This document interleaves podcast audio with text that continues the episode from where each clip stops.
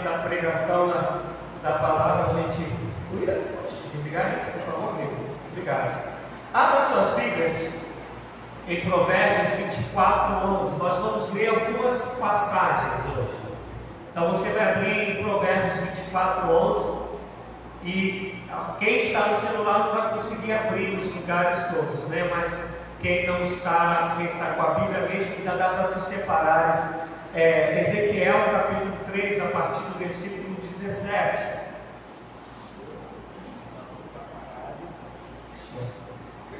Obrigado. E também Ezequiel 18. Então a gente vai ler Provérbios 24, 11. Vai começar por aí. A gente vai ler Ezequiel 3 a partir do 17. Depois Ezequiel 18. Podemos? Estou escutando os barulhinhos aí de, de páginas, de folhas.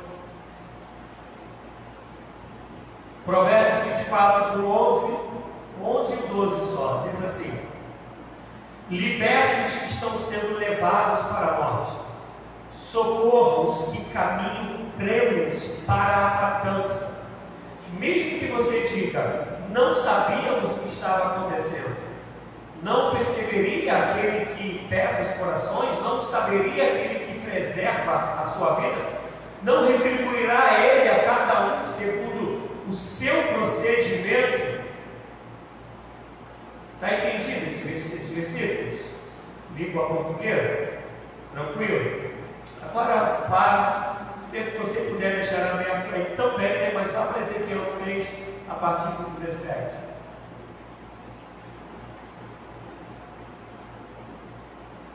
E aí a gente vai ler um pouquinho, vai ler até o 21. Filho do homem, disse ele, eu fiz sentinela para a nação de Israel. Por isso, ouça a palavra que digo e leve-lhes a minha advertência. Quando eu disser ao ímpio que ele vai morrer, e você não o advertir, nem lhe falar para dissuadi-lo dos seus maus caminhos, para salvar a vida dele, aquele ímpio morrerá por sua iniquidade, mas para mim você será responsável pela morte dele. Se, porém, você advertir o ímpio, ele não se desviar de sua impiedade ou dos seus maus caminhos, ele morrerá por sua iniquidade, mas você estará livre de, de culpa. Também, quando o justo se de sua justiça e fizer o mal, e eu puser uma pedra de tropeço diante dele, ele morrerá. Uma vez que você, uma vez que você não o advertiu, ele morrerá pelo pecado que cometeu. As práticas justas dele não serão lembradas. Para mim, porém, você será responsável pela morte dele, terra. Se, porém, você advertir o justo e ele não pecar, certamente ele viverá, porque aceitou a advertência e você estará livre de culpa. Ezequiel 18, a partir do versículo 24. Ezequiel 18, a partir do versículo 24. Podemos? Ezequiel 18, 24. Se, porém, o justo se desviar de sua justiça, só esperar um pouquinho. Ezequiel 18, versículo 24. Se, porém, o justo se desviar de sua justiça e cometer pecado e as mesmas práticas detestáveis dos ímpios, deverá ele viver? Nenhuma das coisas justas que fez será lembrada por causa da infidelidade de que é culpado e por causa dos seus pecados que cometeu, ele morrerá. Contudo, vocês dizem: o caminho do Senhor não é justo. Ouça, ó nação de Israel: o meu caminho é injusto. Não são os seus caminhos que são justos. Se o justo desviar-se de sua justiça e cometer pecado, ele morrerá por causa disso, por causa do pecado que cometeu, morrerá. Mas se o ímpio se desviar de sua maldade, fizer o que é justo e direito, ele salvará a sua vida. Por considerar todas as ofensas que cometeu e se desviar delas, ele com certeza viverá, não morrerá. Contudo, a nação de Israel diz: O caminho do Senhor não é justo. São injustos os meus caminhos, ó nação de Israel. Não são os seus caminhos que são injustos? Portanto, ó nação de Israel, eu julgarei a cada um de acordo com os seus caminhos. Palavra do soberano Senhor, arrependam-se, desviem-se de todos os seus males, para que o pecado não cause a queda de vocês. Livrem-se de todos os males que vocês cometeram e busquem um coração novo e um espírito novo. Por que deveriam morrer, ó nação de Israel? Pois não me agrada a morte de ninguém. Palavra do soberano Senhor, arrependam-se e vivam. Pai, ajuda-me a ser um instrumento de bênção para todos aqueles que me ouvem. Que a tua graça alcance a cada um de nós, a fim de que, Senhor Deus, haja a libertação, a fim de que nos rendamos completamente ao teu querer à tua vontade, a fim de que os olhos do entendimento se abram e a fim de que, em nome de Jesus Cristo, sejamos imersos no teu chamado para nossas vidas, que agora paradigmas, que agora religiosidade, que agora ambições egoístas sejam repreendidas e jogadas por terra em nome de Jesus Cristo. E que teu nome seja glorificado através da pregação da tua palavra. E que no final tua palavra possa produzir os frutos para o qual ela foi designada nessa noite. Eu peço que assim seja, em nome de Jesus. Amém. Amado e amado, em questão de instituição, falando sobre a igreja metodista na primeira região, a igreja tem um tema esse ano, que, é, está baseado no versículo, no capítulo 20 e versículo 21 é, de João, onde na parte B do versículo vai estar escrito: Assim como o Pai me enviou, eu vos envio a vós. E vocês né, que têm vindo ao culto, aos cultos aqui, têm estado junto cultuando o Senhor, têm me ouvido, vocês vão lembrar que eu, quase toda a pregação eu acabo falando desse versículo, eu até brinquei, né, que quando veio o tema, eu até brinquei falando, ah, o pessoal está me ouvindo aqui pregar, porque a gente veio falando constantemente desse versículo. Algumas outras pessoas dizem, poxa pastor, mas o senhor realmente é um pastor missionário, o senhor sempre está falando de missões. É, quase toda a pregação minha, é, independente do tema, ela vai terminar falando que a gente tem que pregar o Evangelho a fim de que as pessoas se convertam. Ela vai terminar falando que a gente tem que fazer discípulo, porque o final da estadia de Jesus na terra, reunido com seus discípulos, que está lá em Mateus 28, ele deu a ordem, eu preguei isso na quinta-feira retrasada, é ide, na verdade é indo e fazer discípulo de todas as nações. Por que, que eu estou falando tudo isso? Estou falando isso porque não consigo imaginar o Evangelho que, que não tenha como prioridade a pregação para que o perdido seja resgatado. Eu não consigo imaginar viver o Evangelho onde o meu coração, ou o coração daquele que se diz cristão e cristã, não se mova em amor e compaixão pelo perdido. Porque do contrário, não há significado de estarmos aqui. Eu, vocês já me conhecem um pouquinho, a gente está chegando aí no Dia das Mulheres, né? Dia Internacional das Mulheres, e isso aconteceu no ano passado, logo após a minha chegada aqui, e nesse dia eu lembro que a igreja estava lotada. E eu preguei falando que eu não sou muito preso a datas. Eu creio que todo dia é dia da gente falar eu te amo, todo dia é dia da gente abraçar, todo dia é dia da gente beijar, todo dia é dia da gente perdoar. Eu não preciso ou não teríamos que precisar numa data para isso. A gente criou dias de um montão de coisa porque tem faltado em nós esse amor pelo próximo, tem faltado em nós essa valorização do outro. E aí o comércio aproveitou esses dias que a gente tem a data específica e faz um dinheiro nessa época. E aí uma das coisas que me preocupa, e eu louvo a Deus porque esse ano é chamado pela Igreja Metodista da primeira região, culto do envio, é, pelo o ano do envio. E aí vem essa passagem. Eu louvo a Deus porque apareceu, deu um clarão para compreender que nós somos chamados e enviados para ganhar vidas. Eu pregando, se não me engano, na quinta passada, estava falando né, das promessas como Jesus chama os discípulos. As promessas são: Venho e lhes farei pescadores de homens. Não tem nenhuma outra promessa. É vos farei pescadores de homens. Esse é o chamado para seguir a Jesus. E, mas a minha preocupação é que parece que quando a gente diz, com todo carinho e respeito a quem de direito, é, este é o ano do envio, é como se tivesse uma época e uma data para a gente fazer isso. Se você quiser abrir, abra, mas se não quiser, só vai anotando ou lembrando. Quando a gente vai abrir João 4, Jesus Cristo ele encontra a mulher samaritana.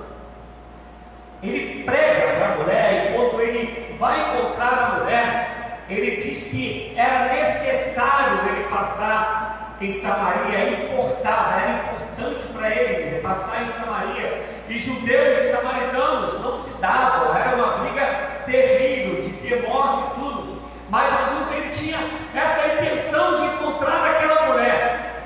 A mulher ela vai meio-dia ao poço, no horário que ninguém vai, porque ela era discriminada, tinha tido um montão de marido, que tinha agora não era dela, era de alguém. E Jesus marca esse encontro com ela. E aí o que eu acho tremendo, que a primeira preocupação que aquela mulher tem, quando os olhos dela se abrem para compreender que quem ela está vendo é o Salvador, é o Libertador, é o Messias, quando o coração dela se convence pelo Espírito de Deus, que Jesus Cristo é o próprio Deus, é o Salvador, é o da linhagem de Davi, é o único que tem poder para perdoar pecados, ela deixa tudo água que ela tinha que fazer vida. Ela deixa tudo e sai para quê? Pregar o Evangelho. Vai anunciar aos homens que havia encontrado o Messias, o Salvador. Não tem outra maneira de ser cristão, não tendo diuturnamente a preocupação com o perdido. Eu fico olhando esses meus anos todos de pastoreio, de cristão, eu já vi pessoas falando que estava fazendo jejum, campanhas há anos, por causa de uma causa da justiça, por causa de, de um, uma, um problema no casamento, por causa de uma situação com os filhos, e assim muito tempo orando e jejuando, mas eu nunca, nunca, nesse tempo de cristão, nesse tempo de pastoreio, que são 19 anos, eu nunca vi ninguém chegar e dizer: Eu estou há cinco anos orando e jejuando pelos lugares não alcançados que o Evangelho ainda não chegou. Eu estou há tanto tempo orando, jejuando, para que Deus cada vez me capacite mais para ser pescador, pescadora de homens. Eu estou há tanto tempo orando e jejuando para que Deus não, não deixe que eu perca qualquer oportunidade de falar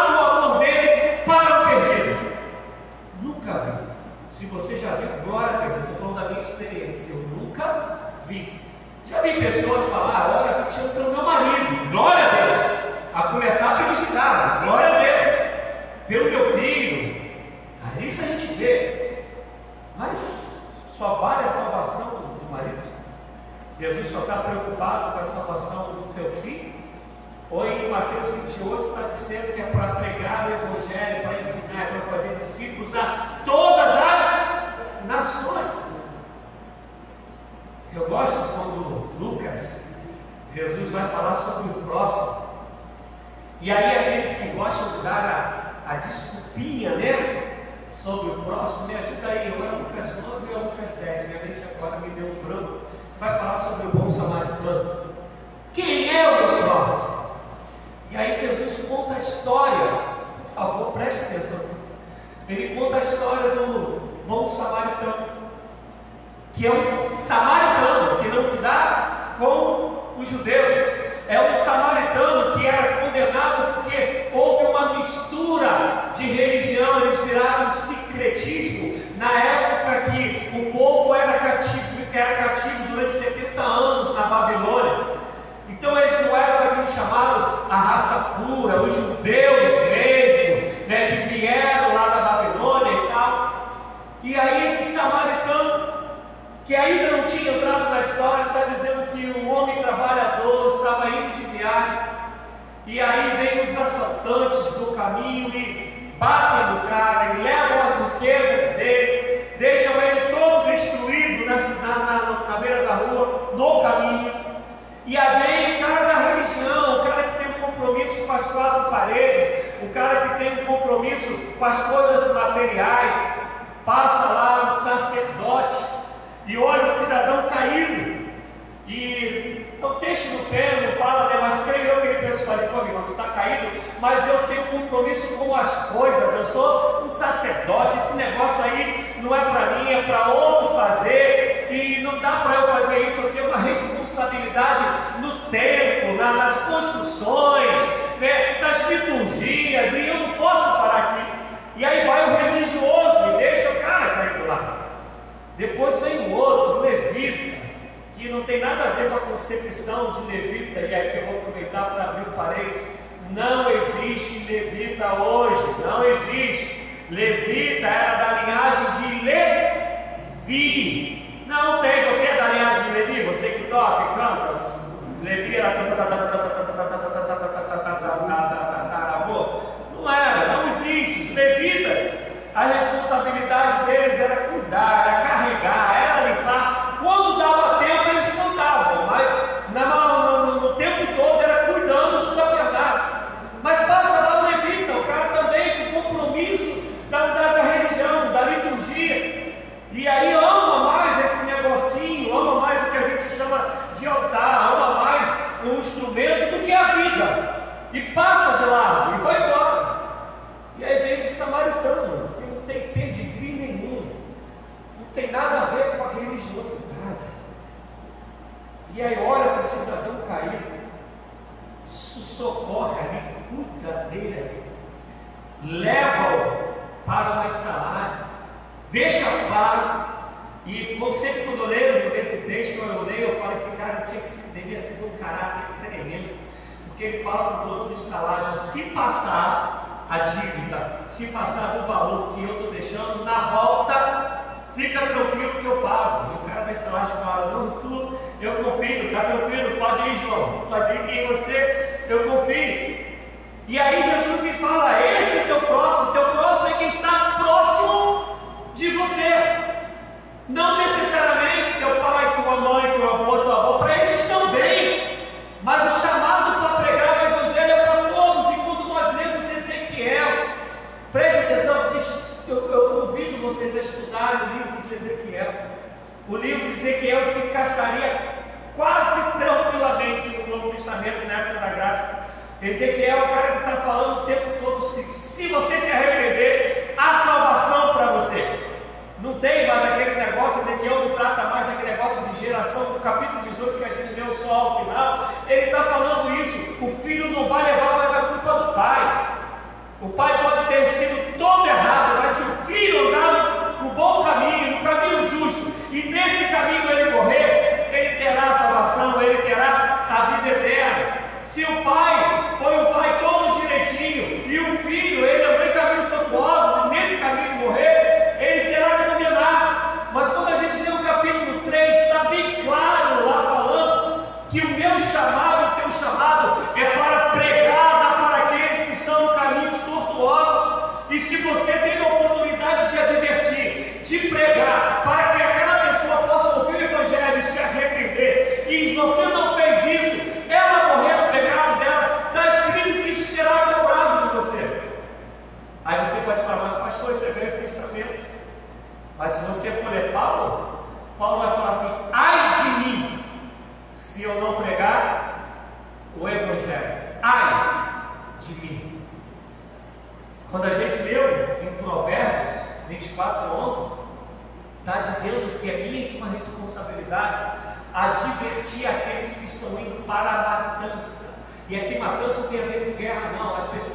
perdeu da sua vida no caminho do pecado, no caminho de morte. E a gente não consegue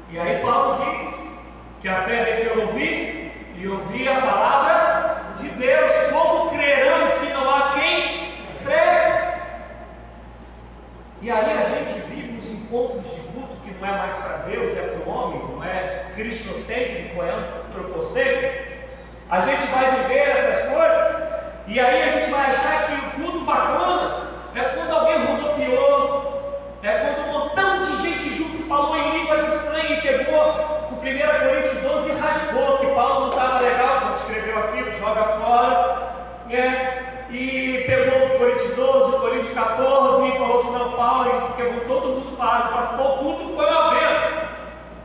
Então, quantos caráteres foram transformados e passaram a ser mais semelhante a Deus, a Jesus Cristo, após esse culto? Quantas vidas foram resgatadas nesse culto?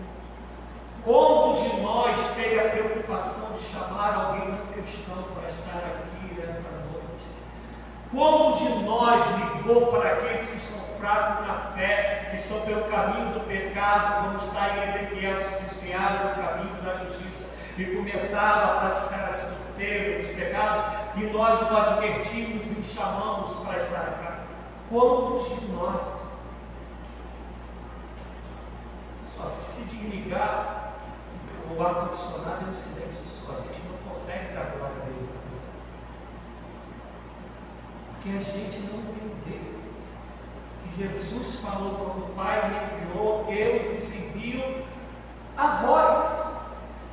E aí tu vai abrir Marcos 16, vai dizer, eu vos dou poder, autoridade para expulsar demônios, para curar enfermos, para falar em novas línguas, e se comer alguma coisa mortífera não nos fará dando algum, dando algum essa parte a gente gosta pra caraca, tá falando de poder.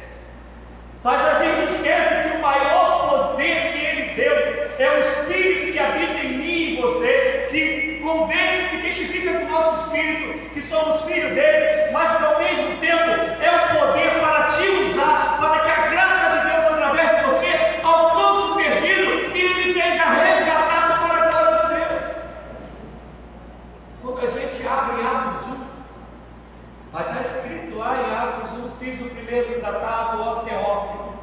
acerca de tudo aquilo que Deus, Jesus começou a fazer e a ensinar.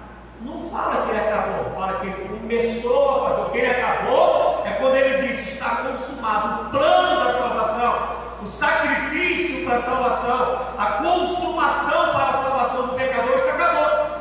Mas a pregação do Evangelho, o ensino do Evangelho não acabou. Atos dos Apóstolos tem que continuar sendo escrito através de mim e você. Mas a gente, quando lembra de Atos, a gente lembra, a gente tem a capacidade de lembrar de Atos, do derramamento do Espírito Santo e ter um montão de é, cultos, um montão de é, caramba, faltou a palavra, de atividades em cima de Atos 2 do derramamento do Espírito, mas quase nunca a gente lembra. E Pedro se levantou, pregou isso que aconteceu hoje, é o que profetizou Joel, que nos últimos dias ele começa a pregar, e no final mais de 3 mil pessoas se entregam ao Senhor e são batizadas. Essa parte da pregação, da salvação, a gente esquece, a gente se lembra de que o Espírito foi derramado e o povo começou a falar em novas línguas. Estou mentindo, amado? Estou falando alguma besteira aqui? Então dá uma aleluia, pelo menos misericórdia para Deus, não é para mim não. Aleluia significa louvado seja Deus, é a única palavra que se fala no mundo todo da mesma maneira. Quer dizer, vai mudar o sotaque, mas se tu for falar inglês, é aleluia. Se você falar em espanhol, no que for, vai ser aleluia, louvado seja Deus. E eu confesso que eu estou preocupado demais com o que a gente está vivendo, a ponto de que a gente chegar a um tema de dizer é o ano do envio. E vocês sabem que eu, quando eu falo isso, a minha cabeça está em jogo, principalmente isso está sendo gravado. Mas o meu compromisso é com Cristo. Eu não consigo entender se Jesus me resgatou, disse Paulo, melhor é eu estar com Ele. É melhor eu ir para a glória. Mônica, na glória você não vai precisar se preocupar com o telhado. Não vai. Não vai ter 011, 41 ligando para ninguém na glória. Não tem esse negócio. Aquilo que a gente chama de ouro, falava isso sexta-feira, né? Que a gente tem aí de coisa mais valiosa. Jesus querendo fazer com que a gente tenha a dimensão, na verdade, de ouro, né? Ele fala que o ouro vai ser o chão que a gente vai pisar, as coisas vão ser de ouro. É para dizer que aquilo que ele preparou para nós é muito mais glorioso. Mas que isso não é só para você. E aí Paulo vai dizer, melhor estar em Cristo, mas por causa de vocês, para edificação de vocês, para vocês compreenderem quem é Jesus, para vocês serem resgatados, para vocês se tornarem maduros, para eu poder discipular vocês, para eu poder pregar, por causa de vocês eu continuo nessa vida, e a vida de Paulo foi tranquila pregando o Evangelho. Igual a gente está aqui com o arco ligado, microfonezinho assistindo, né? Foi tranquilo assim, mano, que a Bíblia diz, ah, chibatada nenhuma, nunca naufragou seis vezes, é, nada disso, nunca ficou preso. Mas ele fala, por causa de vocês, eu vou continuar, eu quero continuar enquanto Deus permitir para pregar o Evangelho. Eu fico olhando, e eu sei que eu sou muito normal, não tenho dúvida disso. Eu, a gente fica olhando essas coisas, eu falei sobre isso aqui também no culto. Pessoas que vendem coisas têm uma habilidade tremenda para convencer o outro de que o produto dela é. Ela não desperdiça um, mas um bom vendedor não desperdiça nenhuma oportunidade, não é isso?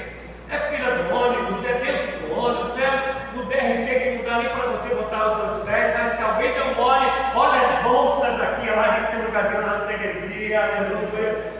É, a gente não dá mole.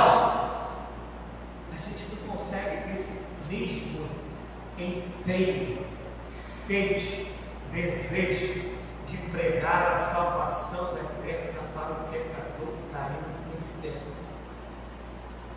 tem alguma coisa errada com a gente. Tem alguma coisa errada com a nossa fé. Tem alguma coisa errada com a Bíblia que a gente está lendo.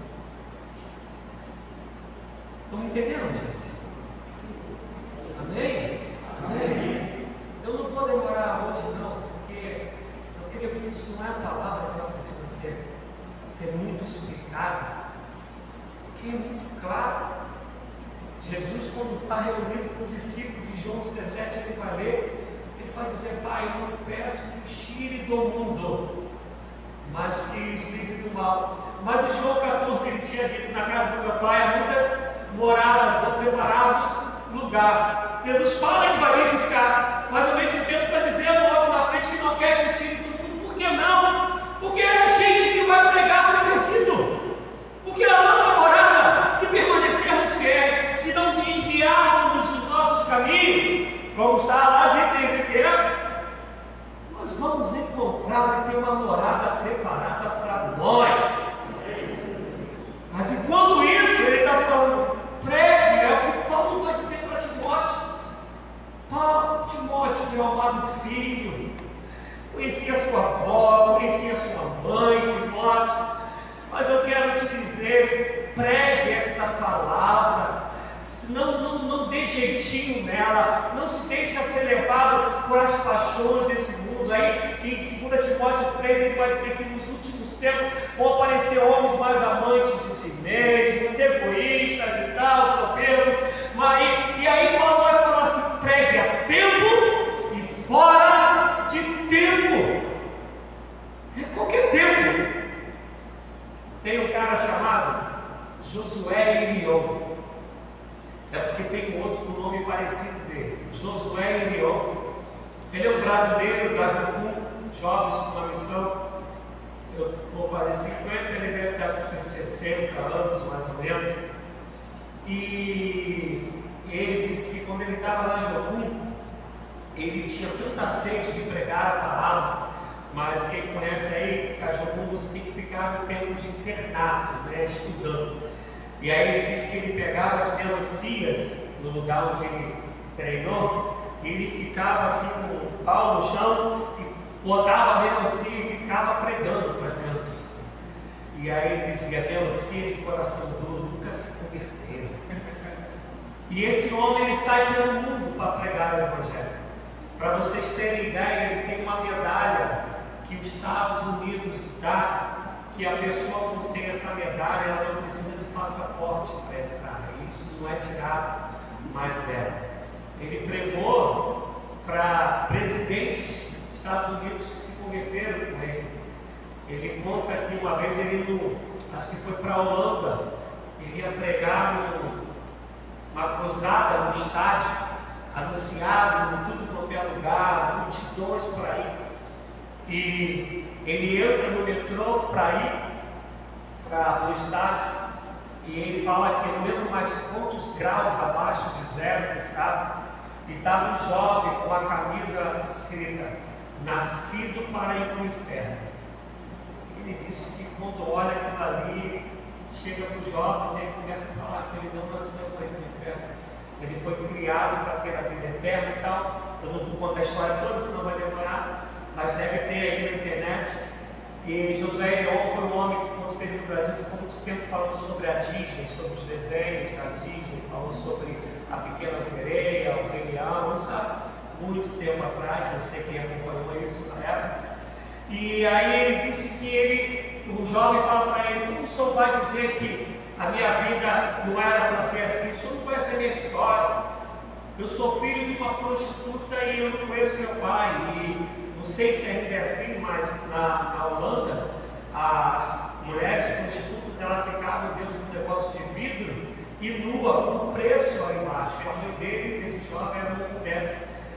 E aí ele, o garoto desceu na estação e ele, tendo que ir para pregar para uma multidão, ele fala: Deus me chamou para pregar para uma multidão, mas Deus me chamou para pregar para cada um. Jesus morreu por uma multidão, mas ele morreu por cada um. E o garoto desce, ele desce atrás do garoto, puxa o garoto e começa a falar do amor de Jesus para o garoto. E o garoto, desceu aqui por minha causa, ele descia, ele pega e fala quem ele é, para onde ele estava mas que a vida daquele garoto era muito importante para Cristo, porque Cristo morreu na cruz por causa dele, louvado seja Deus, e ele desce, e o garoto no final se converte, aceita, começa a chorar, entrega a vida, tira a camisa, a única camisa que ele estava, não sei quantos graus abaixo do zero, e joga no lixo, e José levou para ele, não rapaz, joga no lixo não, tu vai, tu vai ficar com um frio desse, ele, é melhor ficar cheio de frio e ir para o céu, do que com a camisa que diz que é para ir para o inferno. A gente não tem essa noção mais. A gente perdeu a noção do que é cada vida. Jesus, quando morreu, ele morreu por todos. Mas ele morreu pela você. Ele morreu pela Bíblia, pelos Juarez, ele morreu por cada um de nós. E a esperança dele é que eu e você preguemos para os perdidos. Porque se você não pregar, diz Ezequiel, o sangue dessa pessoa, se ela morrer nos seus maus caminhos, porque você se omitiu, porque você se acovardou, está escrito aí que o sangue dessa pessoa, a vida dela, será contada de mim.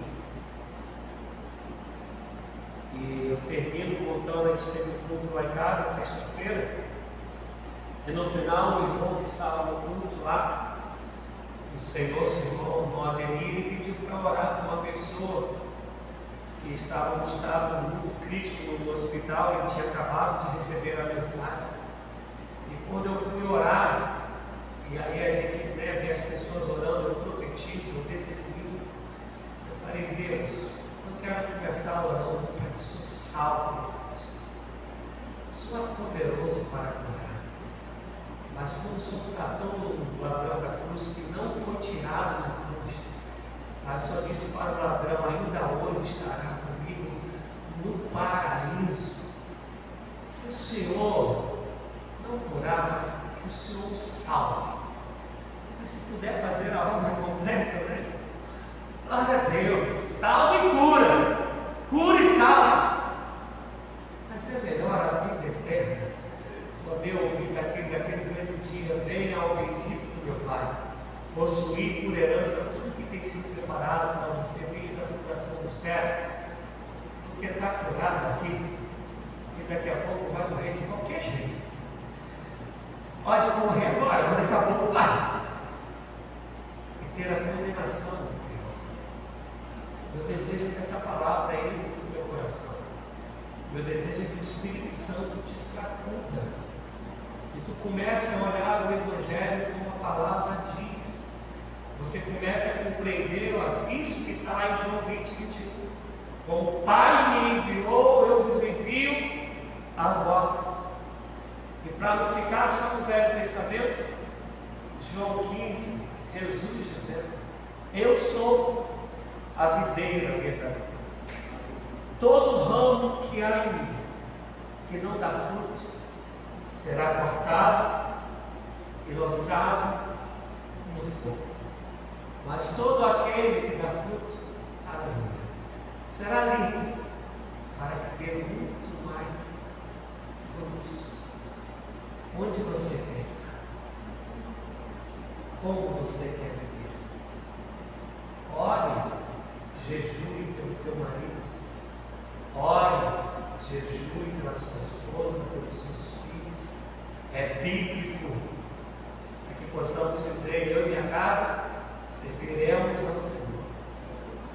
Mas por todos que Deus nos chamou para sermos pecadores de homens, indo fazendo discípulo. Amém? Amém. Alcançou o teu coração? Se não, vou pegar mais uma hora até esse negócio entrar em você. Amém? Amém. Vamos ficar em pé. Já separa também seu dízimo, sua oferta.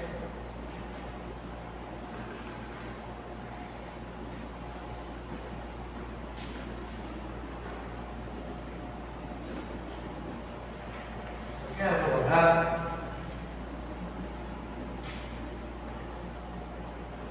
Senhor, eu não sei, eu não faço ideia de como essa palavra chegou em cada coração. Eu sei o que ela fala no meu. Não sei nem como ela fala a coração dos meus filhos, eu tenho ideia disso.